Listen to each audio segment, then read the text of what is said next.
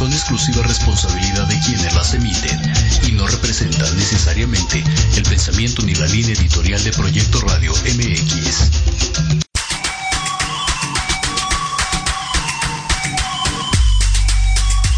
Bienvenidos a Victoria Ruiz Salón, donde encontrarás tips de maquillaje, tips para tu cabello y grandes invitados. Comenzamos.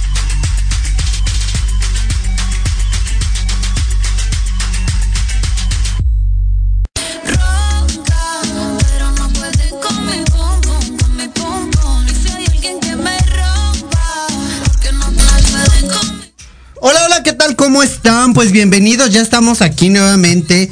La verdad es que me da muchísimo gusto, hay grandes sorpresas, de verdad, hay grandes invitados y obviamente noticias y noticias y noticias y cada vez más noticias buenas, positivas y para todos. Pero no voy a hacer esperar a mis invitados. Tenemos aquí pues a una persona que quiero muchísimo. Azul, ¿cómo estás? Muy bien, sorpresa, estoy otra vez aquí. ya soy parte de la casa casi. Exacto. Este, siempre es un honor acompañarte, corazón. Y bueno, especialmente cuando vamos a hablar de estos temas tan picosos y, e interesantes. Este, y bueno, pues Qué divertido. Vamos con el segundo invitado. Tenemos a Mateo en la línea, ya creo que ya lo tenemos ahí. Mateo, ¿cómo Ya. estás? Hola, ¿qué tal? Buenas tardes, muy emocionado también. Muchas gracias por volver a invitarme. Eres bienvenido, esta es tu casa, Mateo.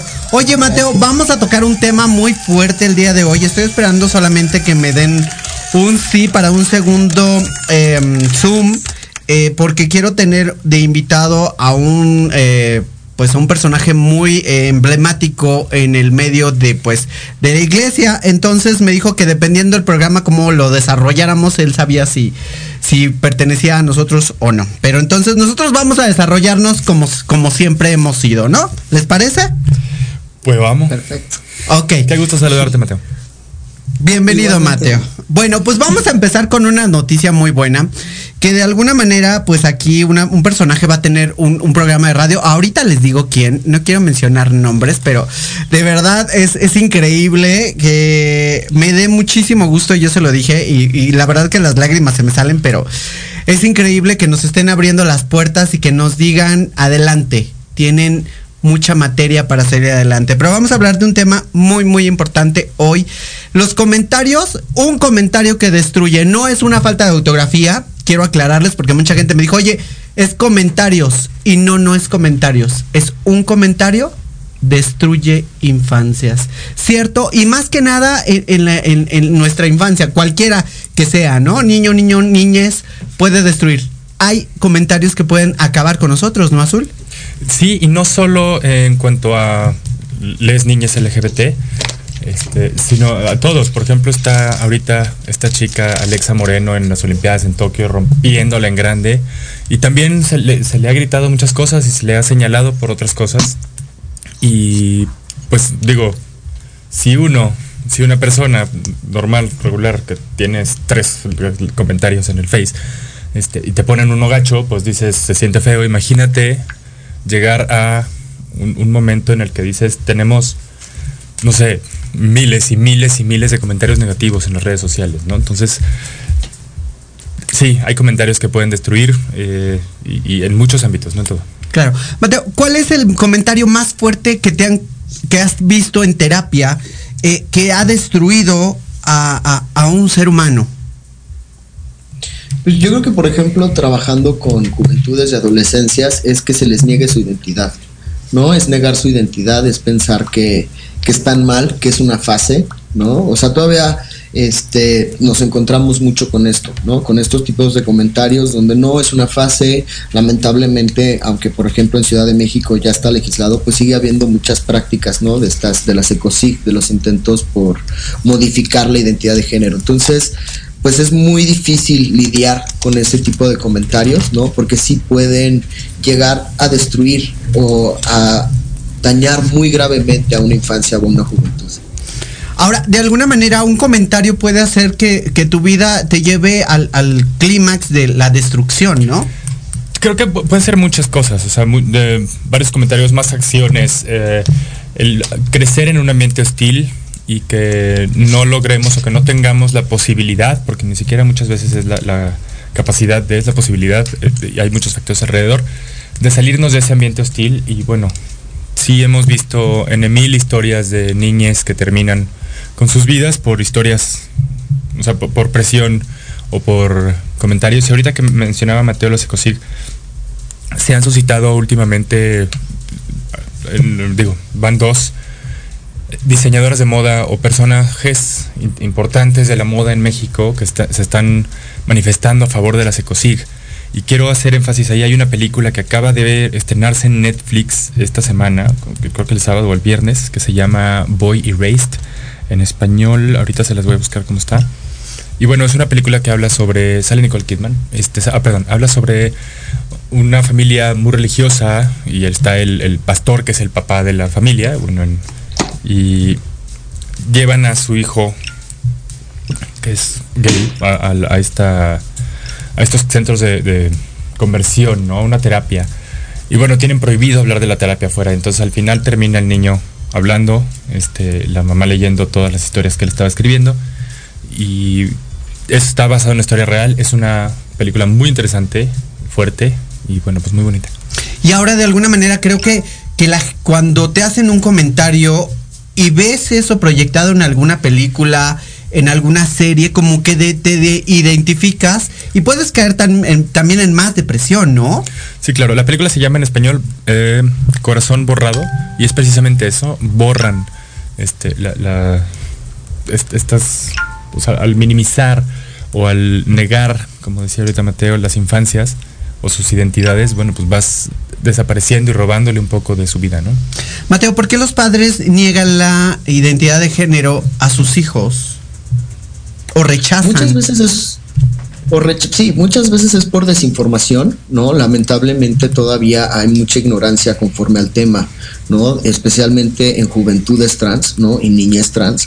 Este, y parece ser que justamente, ¿no? Ahorita que, que hablabas como conforme esto de, del, caso de la película, se informan en lugares como por ejemplo a veces religiosos que no tienen la información este, científica, no tienen la información veraz y terminan arruinando más o lastimando más a la infancia. Entonces, mucho del trabajo también que se hace es de concientizar, ¿no? De que las juventudes trans, infancias trans son una realidad y existen. Y entonces poder luchar en contra de esta desinformación. Muchas veces es por miedo, también por miedo al rechazo que pudieran servir. Entonces también, este, también servirles y apoyarles en un acompañamiento a las familias para saber que sus hijos pueden estar bien y van a tener un futuro, este, si, si las familias les apoyan, ¿no? Y les acompañan desde un principio.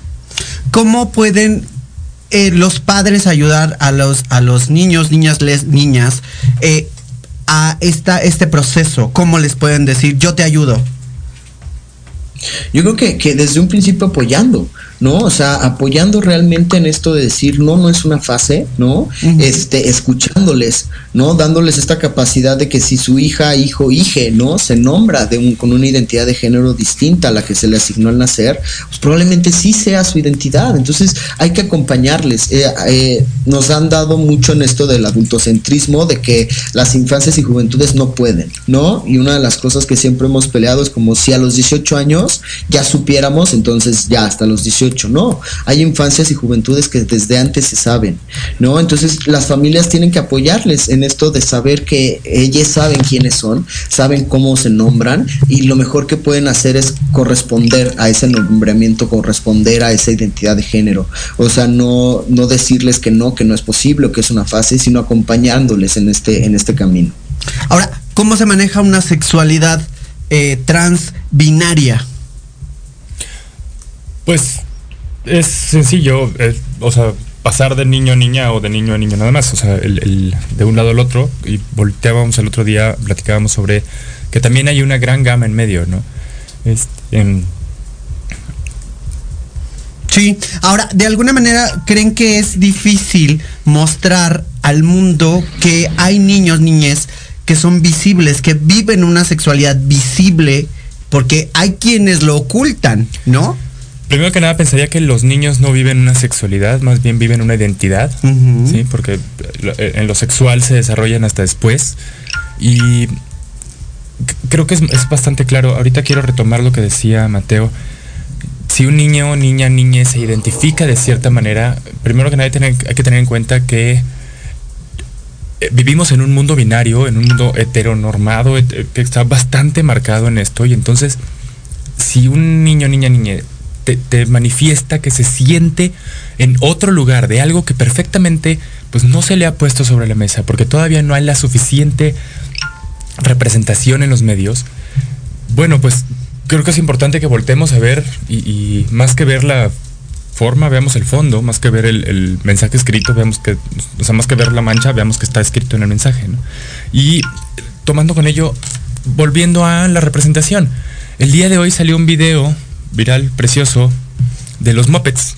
Así es. Donde Gonzarela, porque ya no, se le vamos, ya no le vamos a llamar Gonzo, sale del closet como un personaje trans, este, con la, dentro de la historia un poco jugando con Cinderella, con Cenicienta. Entonces.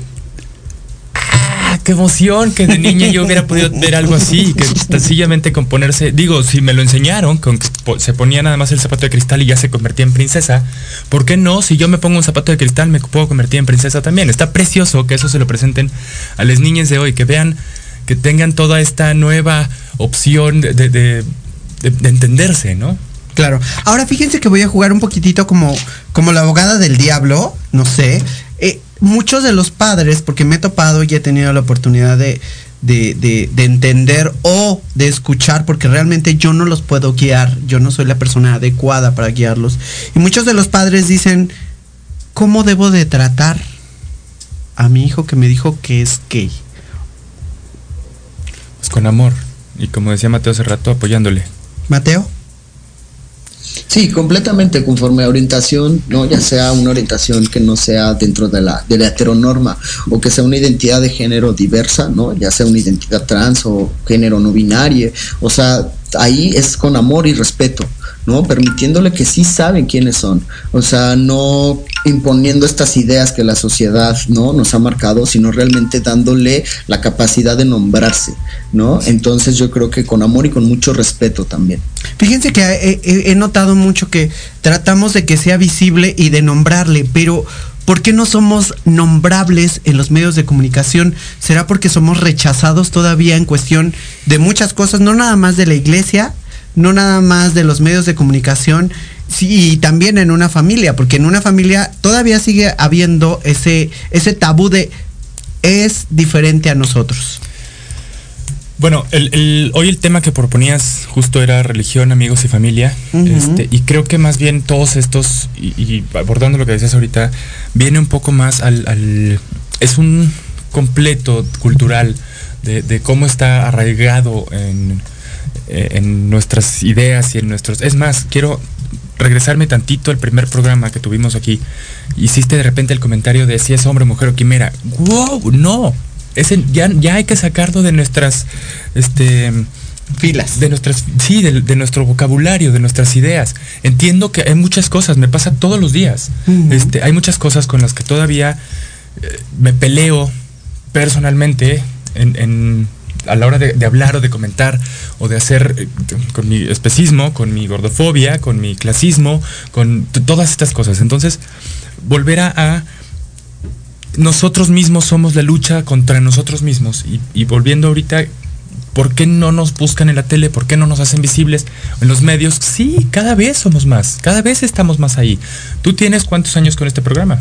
Dos años y contando. Sí. Alfredo Cordero, mi marido, tiene también algunos años con su programa, quien le mando un besote y que nos está viendo por ahí.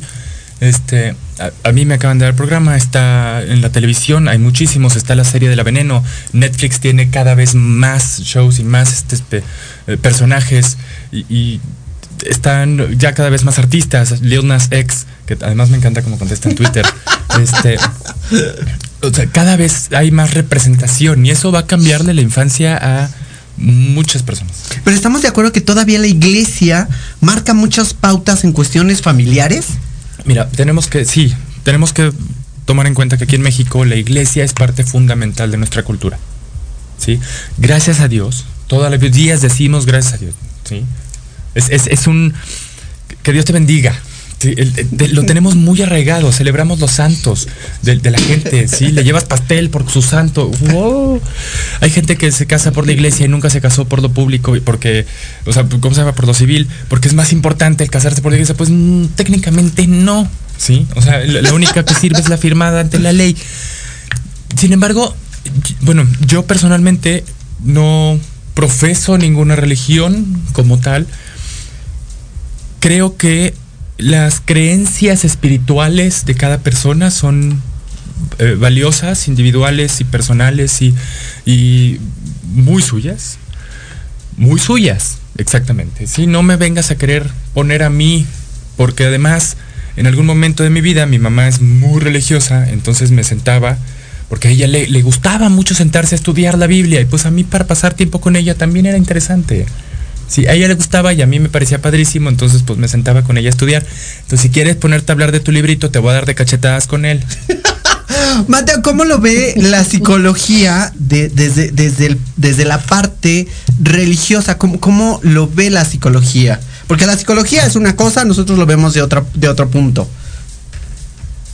Pues mira, o sea, al final lamentablemente también afecta a nivel psicológico muchas veces, ¿no? O sea, cuando vemos estos extremos, cuando vemos el extremo de un, cierto fanatismo, ¿no? Cuando, y como dijo Azula, este, pues vivimos en una sociedad que es profundamente, o a recientes años, ya no tanto, ¿no? Este, católica, entonces muchas veces nos encontramos en esta situación de escuchar primero lo que diga el, el párroco, el padre, ¿no? Antes que un profesional y todo. Entonces, eso también, pues sí, justamente como, como decía se fijan en un libro, ¿no? Y con eso se basan y de repente es como, bueno, hay más información allá afuera, hay más cosas que, ver. Entonces, desde, desde la cuestión psicológica, pues es también esto, ¿no?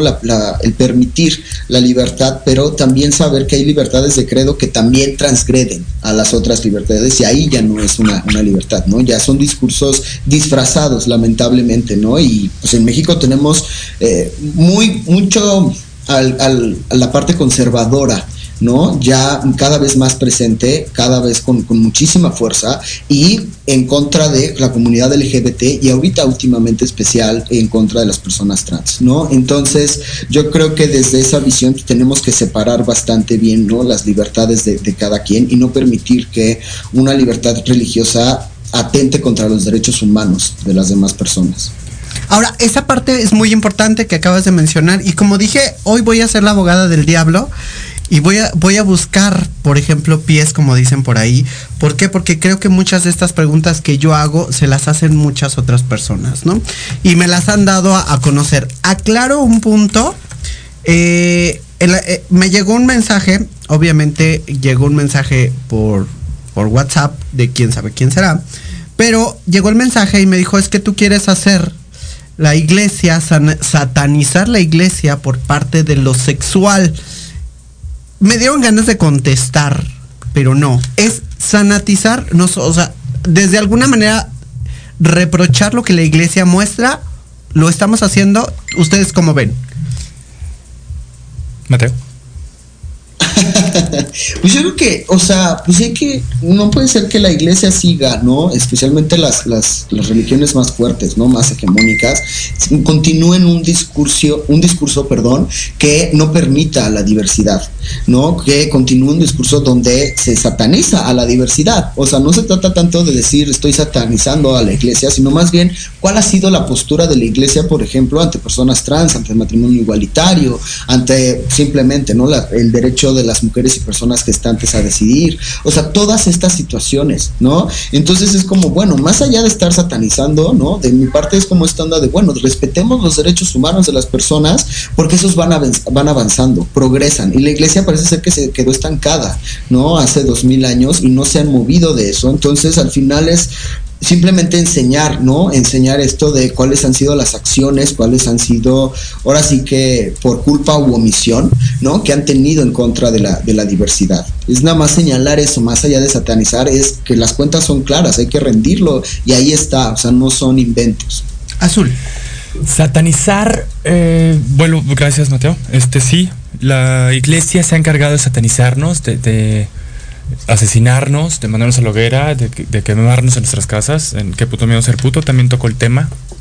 este, de cómo, ya sé, al rato lo decía Mateo también, los daños psicológicos que generan, cómo crecer como niño, o sea, ir creciendo y, que un niño de 7, 8 años diga, güey, mátame porque no quiero ser así, está de la mierda, o sea, y, yo no tengo un pedo con tu religión, tú sabes cómo la llevas mientras no quieras eh, transgredir mis derechos, transgredir mi, persona ni mi identidad.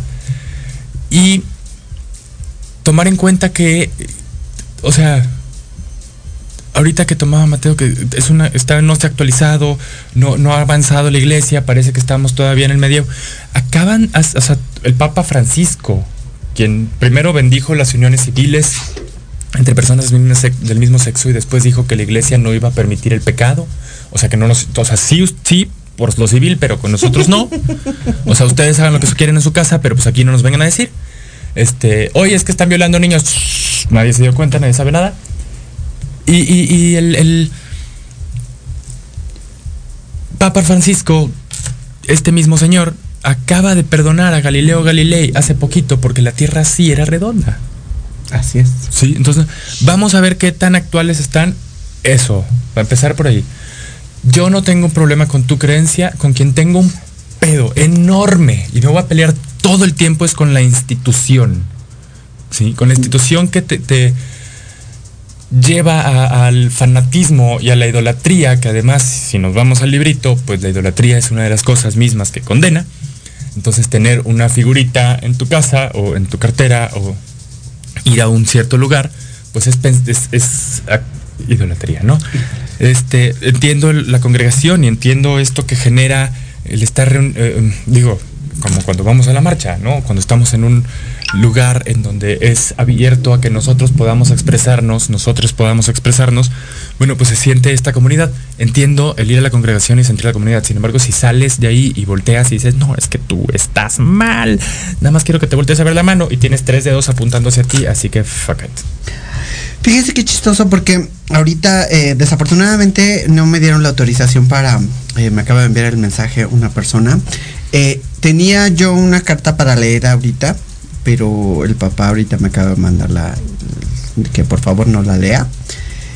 Es una carta muy difícil de leer. Su papá ahorita no me, me, dio permiso, ya había hablado con Azul y dije que si nos daban la autorización de leerla, eh, en el programa la íbamos a leer, pero si no, yo respeto muchísimo la decisión de los padres, eh, pues de una carta un poco fuerte. Eh, me duele no leerla, quiero aclararlo, porque es una carta de donde una persona pide auxilio y grita auxilio. Pero bueno, en fin, de alguna manera nos ha marcado ciertas palabras en nuestra vida a cada uno de buenas, malas, nos ha marcado la, vida, ¿no? Entonces, em, creo que la, vida nos marca esas palabras, perdón, pero no puedo porque ahorita me acaban de avisar de una cosa medio terrible, precisamente de la misma carta. Este nos ha marcado la vida, el destino, una palabra, una seña, algo. Entonces, cuando nos marca esa, esa palabra, ha sido muy fuerte y se ha quedado con nosotros para siempre. Entonces, eh, ¿cuál ha sido la palabra que nos ha dejado marcado a cada uno de nosotros? Ahorita regresamos con esa, con esa respuesta. Vamos a un corte comercial. Estamos aquí, estamos con Azul y estamos con Mateo. Yo soy Victoria Ruiz, estamos aquí en Proyecto Radio. Ahorita regresamos mientras me compongo. Bye.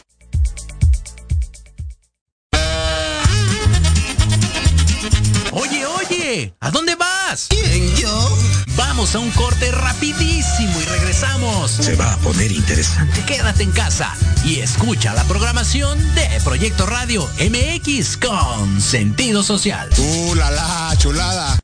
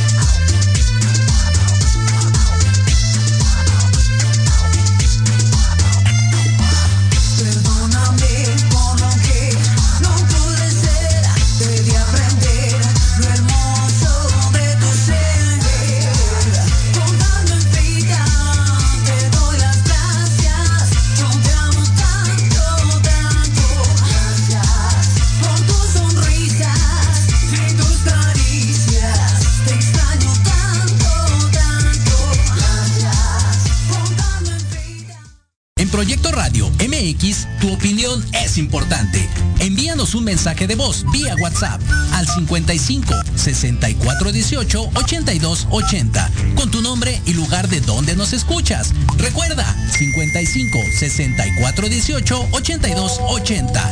Ahora te toca hablar a ti.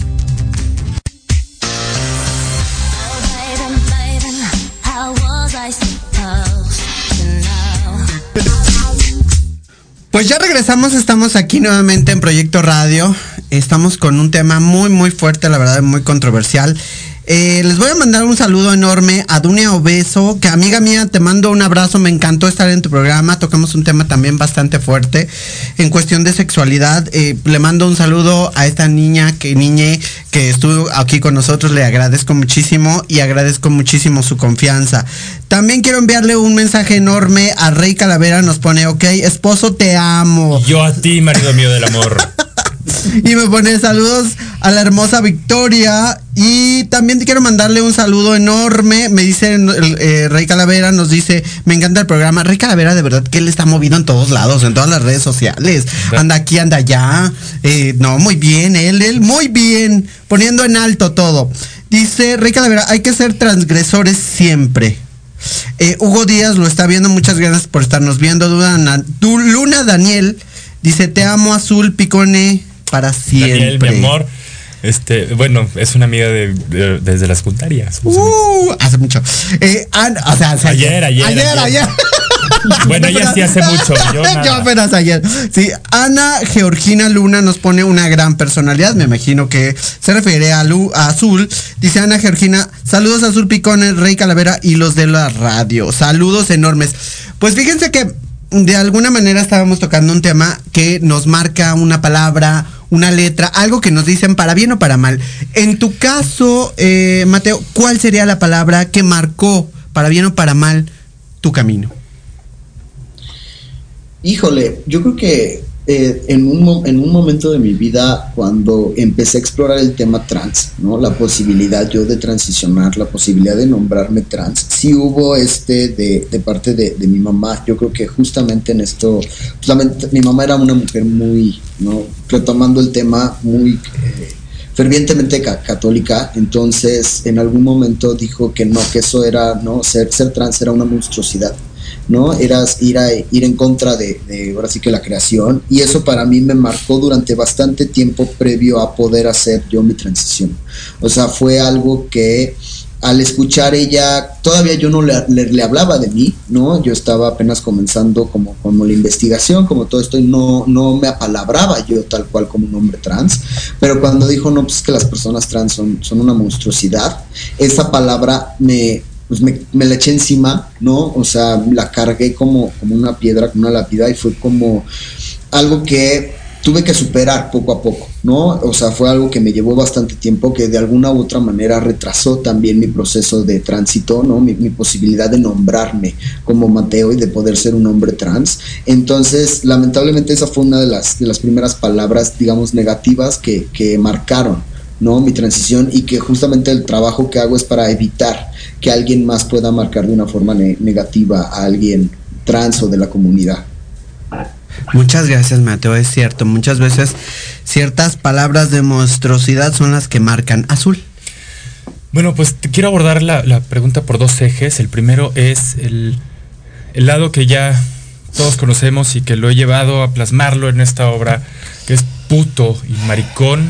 Estas dos palabras que todavía día a día en la calle nos, nos gritan y que, ay, no, puto no es porque, o sea, sí, puto, pero puto no es por homofóbico, es por, es por cobarde. Entonces, ¿por qué nos dices a nosotros putos, güey? Si lo menos que tenemos es cobarde.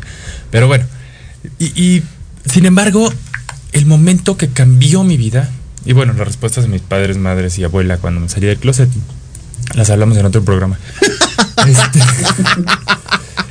el- el momento que cambió mi vida en cuanto a lo LGBT, ¿sí? en cuanto a mi vida como una persona diversa, como una persona diferente, porque ya cada vez procuro menos decirme gay, porque fue un día a los 23 años, cuando llegué por primera vez como persona adulta a Zona Rosa y al centro y a Reforma, a conocer en la Ciudad de México, esta gran ciudad que estaba tan lejos de mi tierra, y, y que veo, volteo y veo dos hombres besándose y nadie les estaba diciendo nada y nadie les estaba haciendo de pedo y no había policía deteniéndolos. Entonces más bien fue la ausencia de palabras, fue el, el, momento mágico en el que vi la posibilidad de ser yo, en una ciudad que me iba a abrazar y que me lo iba a permitir y que gracias a eso, hoy en día tengo siete años casada con mi esposo maravilloso y tuve la posibilidad ¿sí? de, de, tener esta vida que siempre soñé, que a lo mejor hoy en día dicen, ah, es demasiado heteronormal. Sí, sí, es lo que yo quería. Es lo que, lo que a mí mi vida es así. Es tener esta, como le dicen, esta vida de, de picket white fence, este, uh -huh. o sea, la vida perfecta de familia gringa, ¿se cuenta? La casita preciosa con... La familia los sí, hijos. la familia los hijos, divino. Yo como señora preciosa, mi vestido de los 50, en el súper como Nicole Kidman. Claro, claro, eso quería yo y eso tengo hoy en día y me parece fantástico. Y lo más que me lo más fantástico es el, el, momento en el que vi que tenía la posibilidad de amar a alguien sin que me aventaran piedras. Esposo, yo te amo. Es cierto, hay veces, a veces las palabras marcan y a veces el silencio también. ¿no? También nos marcan para bien o para mal, eso es, también es muy importante. La palabra que a mí me marcó más en, en, en su momento para mí, eh, que fue la que me dijo mi madre, te prefiero muerto que puto. Y creo que esa palabra me marcó muchísimo, para bien y para mal, porque me hizo aprender a vivir, me hizo aprender a quererme y me hizo quién soy hoy en día y cómo soy hoy en día. Entonces, ¿qué es lo más difícil? aceptar esta parte y la iglesia tuvo que ver mucho porque la iglesia creo que de alguna manera me formó a mí porque yo pertenecía al Sejusa, a los salesianos, entonces yo pertenecía a ellos y ellos me decían, no es que tú vas a cambiar, es que tú vas a hacer, es que tú vas a... Yo, yo, pero yo no quiero cambiar, yo soy como soy y no importa lo demás, ¿no? Entonces, la iglesia tiene mucho fundamento, ¿no? Para ellos que dicen es que tú vas a cambiar, le debes de entregar tu sexualidad a Dios siendo que su sexualidad y me voy a ir sobre ellos y posiblemente voy a tener represiones de esto. Eh, eh, la sexualidad, quiero aclarar que no es un impedimento para ser religioso, no tiene nada que ver.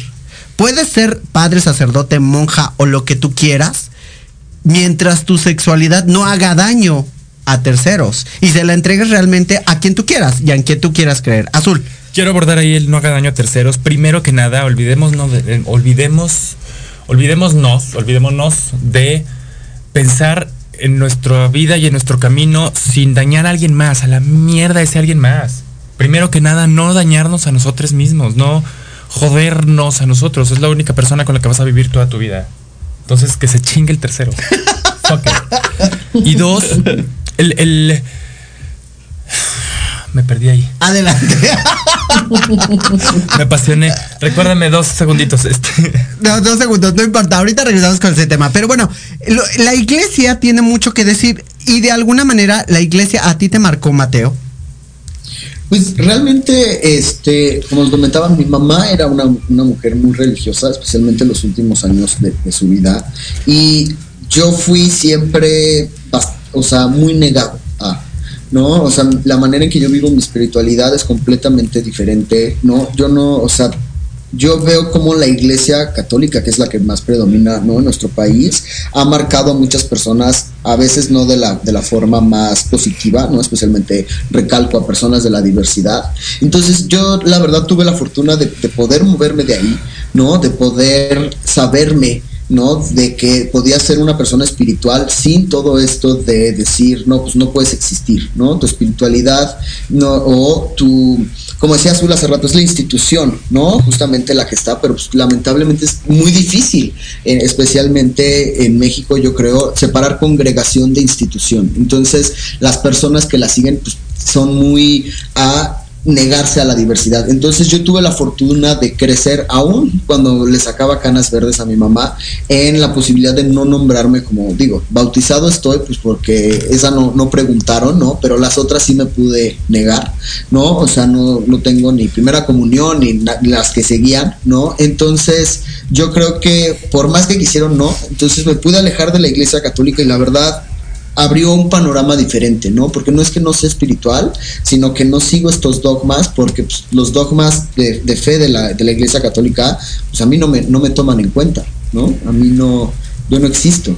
Claro, azul. Quiero dejar claro ahí que ya me recordé, recordé. Gracias Mateo por recordarme con la palabra. El espiritual y religioso no es lo mismo, ¿sí? Puedes ser religioso y no tener una espiritualidad, ¿sí? O puedes tener una espiritualidad fuertísima y no ser religioso. Yo personalmente me considero una persona muy espiritual, ¿sí? Sin embargo, no... Vaya, es, es sobre el espíritu de mis congregados, de la gente con la que estoy, no de un ser divino, no de un tercero que ni he visto ni ha, ni ha venido en los últimos dos mil años, ni creo que venga, este, porque pues... Te al infierno azul. O, sí, y a lo mejor allá te digo, güey, tenías toda la razón. Pero pues todos mis amigos van a estar ahí también. Entonces. Sí. Ahora, e, esta idea del cielo o el infierno también me parece algo súper dañino. El, obligarnos a tener que ser buenos porque cuando te mueras algo va a pasar. No, ahorita, aquí, dude. O sea, jódela ya. La vida está aquí, el momento está aquí. Mañana te pudres y se acabó. Es cierto, y, pero también la psicología marca mucho entre el que lo que es el bien y el mal. Mateo, la, iglesia marca esta parte como muy, muy importante, ¿no? Si, si eres bueno, te vas a ir al cielo. Si eres malo, te vas a ir al infierno. Pero si te quedas a la mitad, te vas a ir al purgatorio. Pero hay una línea muy delgada entre lo que sí se puede y lo que no se puede. ¿No? Depende de quién lo esté ejecutando, porque por ejemplo, la, una relación homosexual solo se permite entre dos hombres si es un clérigo y un infante. Si no, está, lo podemos señalar y decir que es matrimonio del diablo, ¿no? Y es antinatural.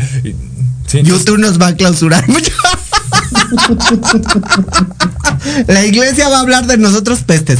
Pero entonces, Mateo, a ver, de alguna manera los padres llegan a ti y te dicen, mi hijo tiene una preferencia o muchas veces no dicen así, ¿no? Pero vamos a ponerlo de ese punto, vamos a ser amables. También quiero tocar ahí, no es preferencia, es orientación. Espera, sí, pero llegan, pero es que la mayoría llega y dice, es que mi hijo es homosexual, gay, travesti, o sea, o sea, o sea, todos los puntos a, tocar, ¿no? Entonces llegan así, ¿qué les dices? Les, les pones un alto, les dices, esto no es así, vamos a platicar, o pasa como me pasó a mí, ¿no? Me pasaron a mí primero, el psicólogo habló conmigo, me sacó, me dijo, tú quédate afuera y habló con mis padres.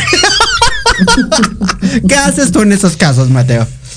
Depende mucho también, ¿no? O sea, del caso de todo esto. Si son familias que vienen con, una cierta información, pues bueno, eh, ya tenemos un avance. Pero si no, es justamente esto, empezar a aclarar, este, ¿no? Como, como decía Azul, sí, no, no, no es este, preferencia, sino la orientación. Empezar a hablar acerca de identidad y expresión de géneros. Empezarles con, con esto de, bueno, pues ahora ustedes también tienen que aprender. Al principio, muchas veces también es mucho psicoeducación en esto de aprender las diferencias, ¿no? Para que no tachen a sus hijos de algo que, digo, o sea, más allá de su orientación y todo esto, con, alguna carga negativa, ¿no? Con alguna palabra que en nuestro contexto es negativa. Entonces, muchas veces también es eso, es conocer desde qué lugar vienen, vienen las familias, si están apoyando, si no están apoyando, por qué no están apoyando, ¿no? Yo trato, si son adolescencias, pues primero conocer a, los papás.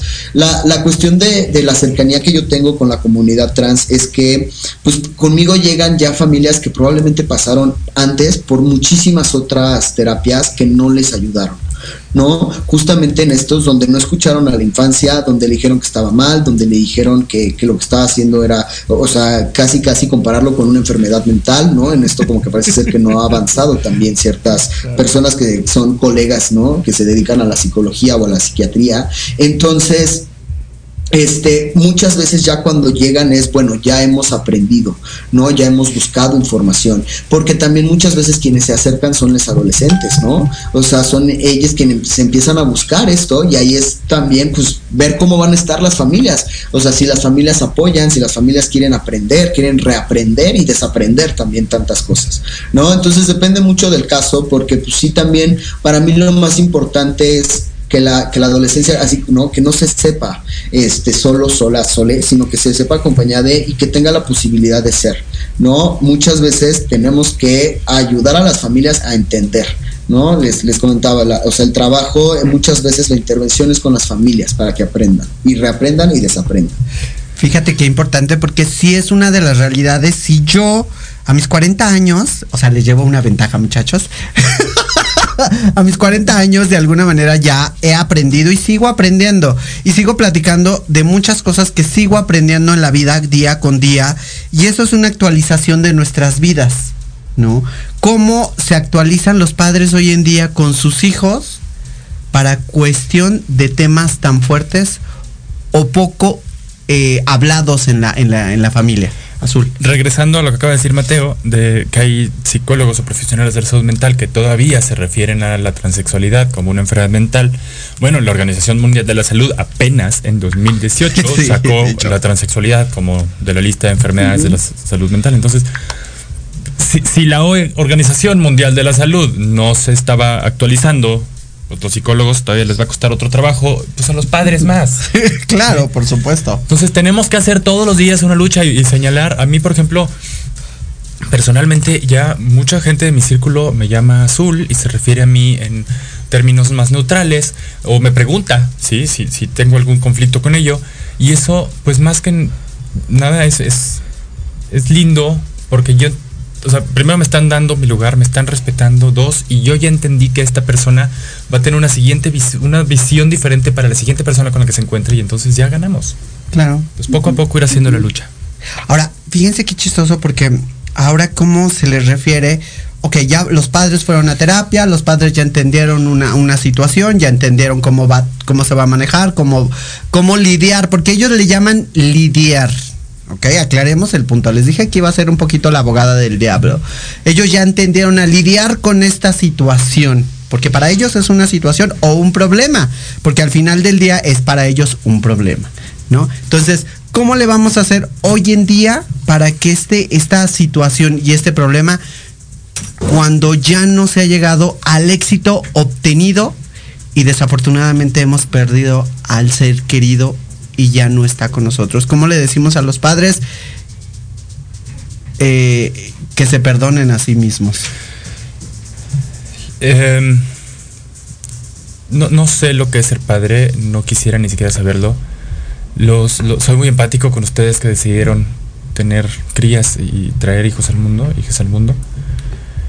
No hay palabra para decirle a un padre que ha perdido a sus hijos, un padre, una madre que ha perdido a sus crías, no hay palabras, no hay manera de, poderles extender algo. Me parece, digo, en lo personal, no, nunca he sabido cómo abordar el, partir de alguien. Estoy bastante más frío al respecto. No sé, no sé cómo relacionarme. Sin embargo, sí sé que no hay palabras. Pero lo que sí podemos hacer es levantar la voz para que ya no siga habiendo eh, estas situaciones, que ya no sigamos perdiendo infancias, que ya no sigamos escuchando malas noticias. Y quiero recalcar y retomar y, volver a poner sobre la mesa que el promedio, de, la vida promedio o la edad promedio de una persona trans o de una mujer trans, que es el dato más exacto, es de 35 años. Está cañón, está cañón. Así es, muy importante, Mateo.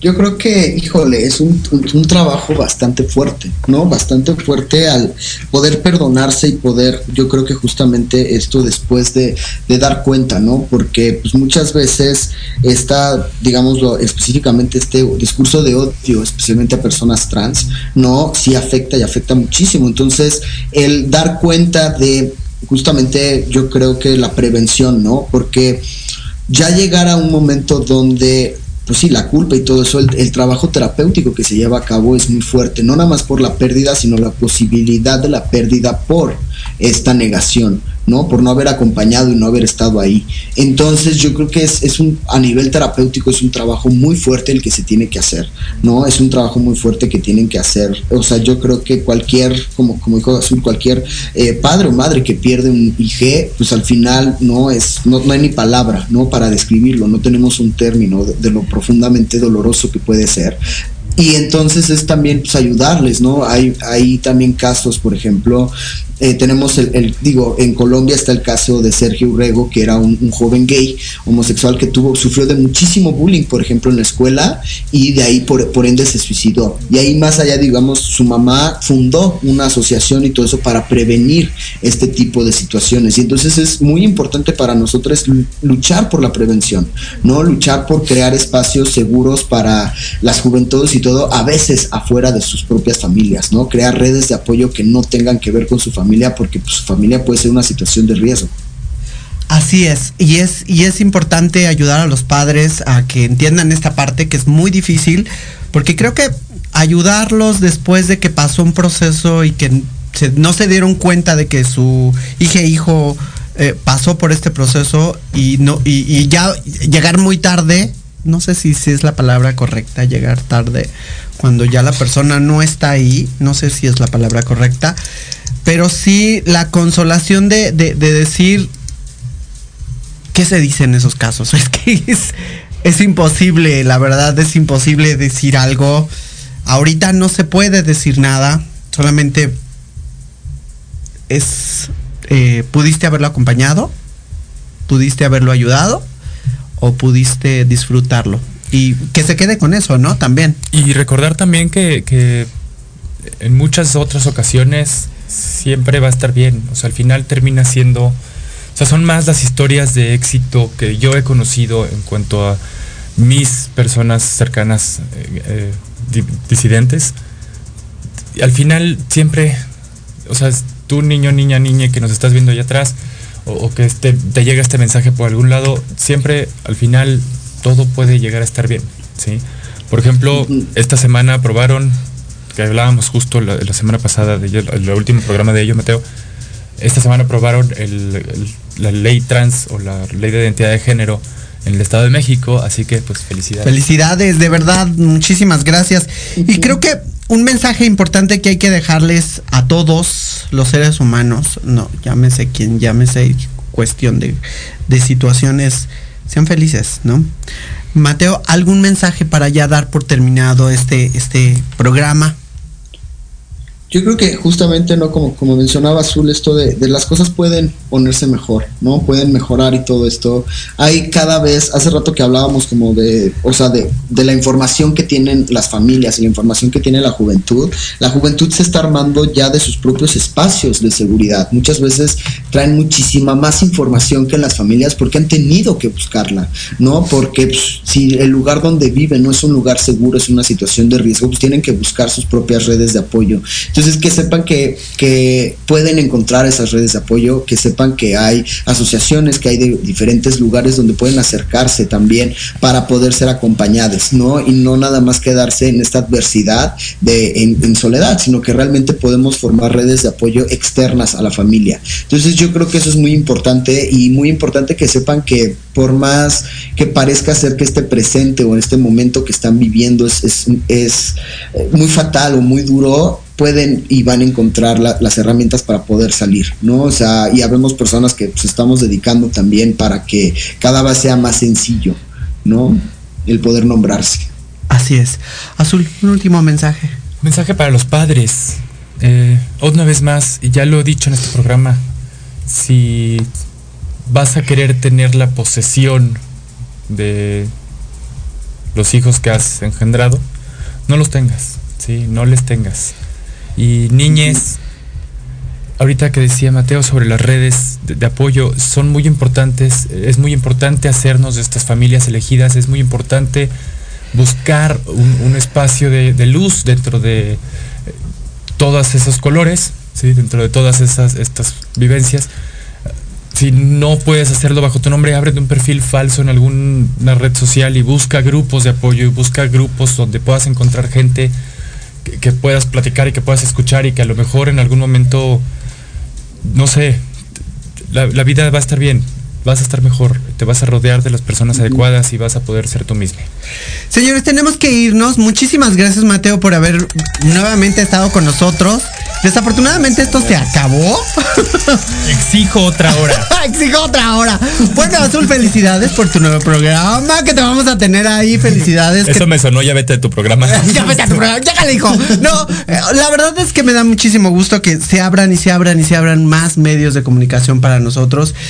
Y pues creo que esto no se da por concluido. Dan muchas cosas para hablar y pero pues esto tiene que continuar y la vida continúa y todo es pasajero y muchísimas gracias Mateo, gracias por tu orientación, muchísimas gracias Azul por, por estar aquí con nosotros y pues esta es tu casa. Siempre es un placer estar aquí. Mateo, esta es tu casa, muchísimas gracias. Muchas gracias. No, Muchísimas muchas gracias. invitación. Muchas, muchas gracias a todos los que nos escucharon. Y pues eh, este, este programa es para todos y que lo difundan. Muchísimas gracias. Yo soy Victoria Ruiz, estuvo conmigo Azul y Mateo. Les mando un abrazo y un beso enorme desde Proyecto Radio con sentido social. Cuídense mucho, los amo. Bye. Amor es amor. Gracias a todos por venir. Mil besos, mil besos, mil besos, mil besitos, besos, mil besos. Y porfa, depositen todas sus envolturas y vasos de refresco en el depósito de basura más cercano. Gracias. Vuelvan pronto, mil besitos. Fue un placer.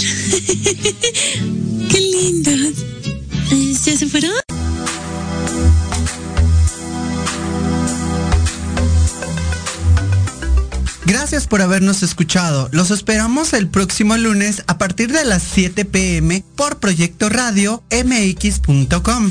Sígueme en mis redes sociales, Victoria Ruiz Salón. Hasta la próxima.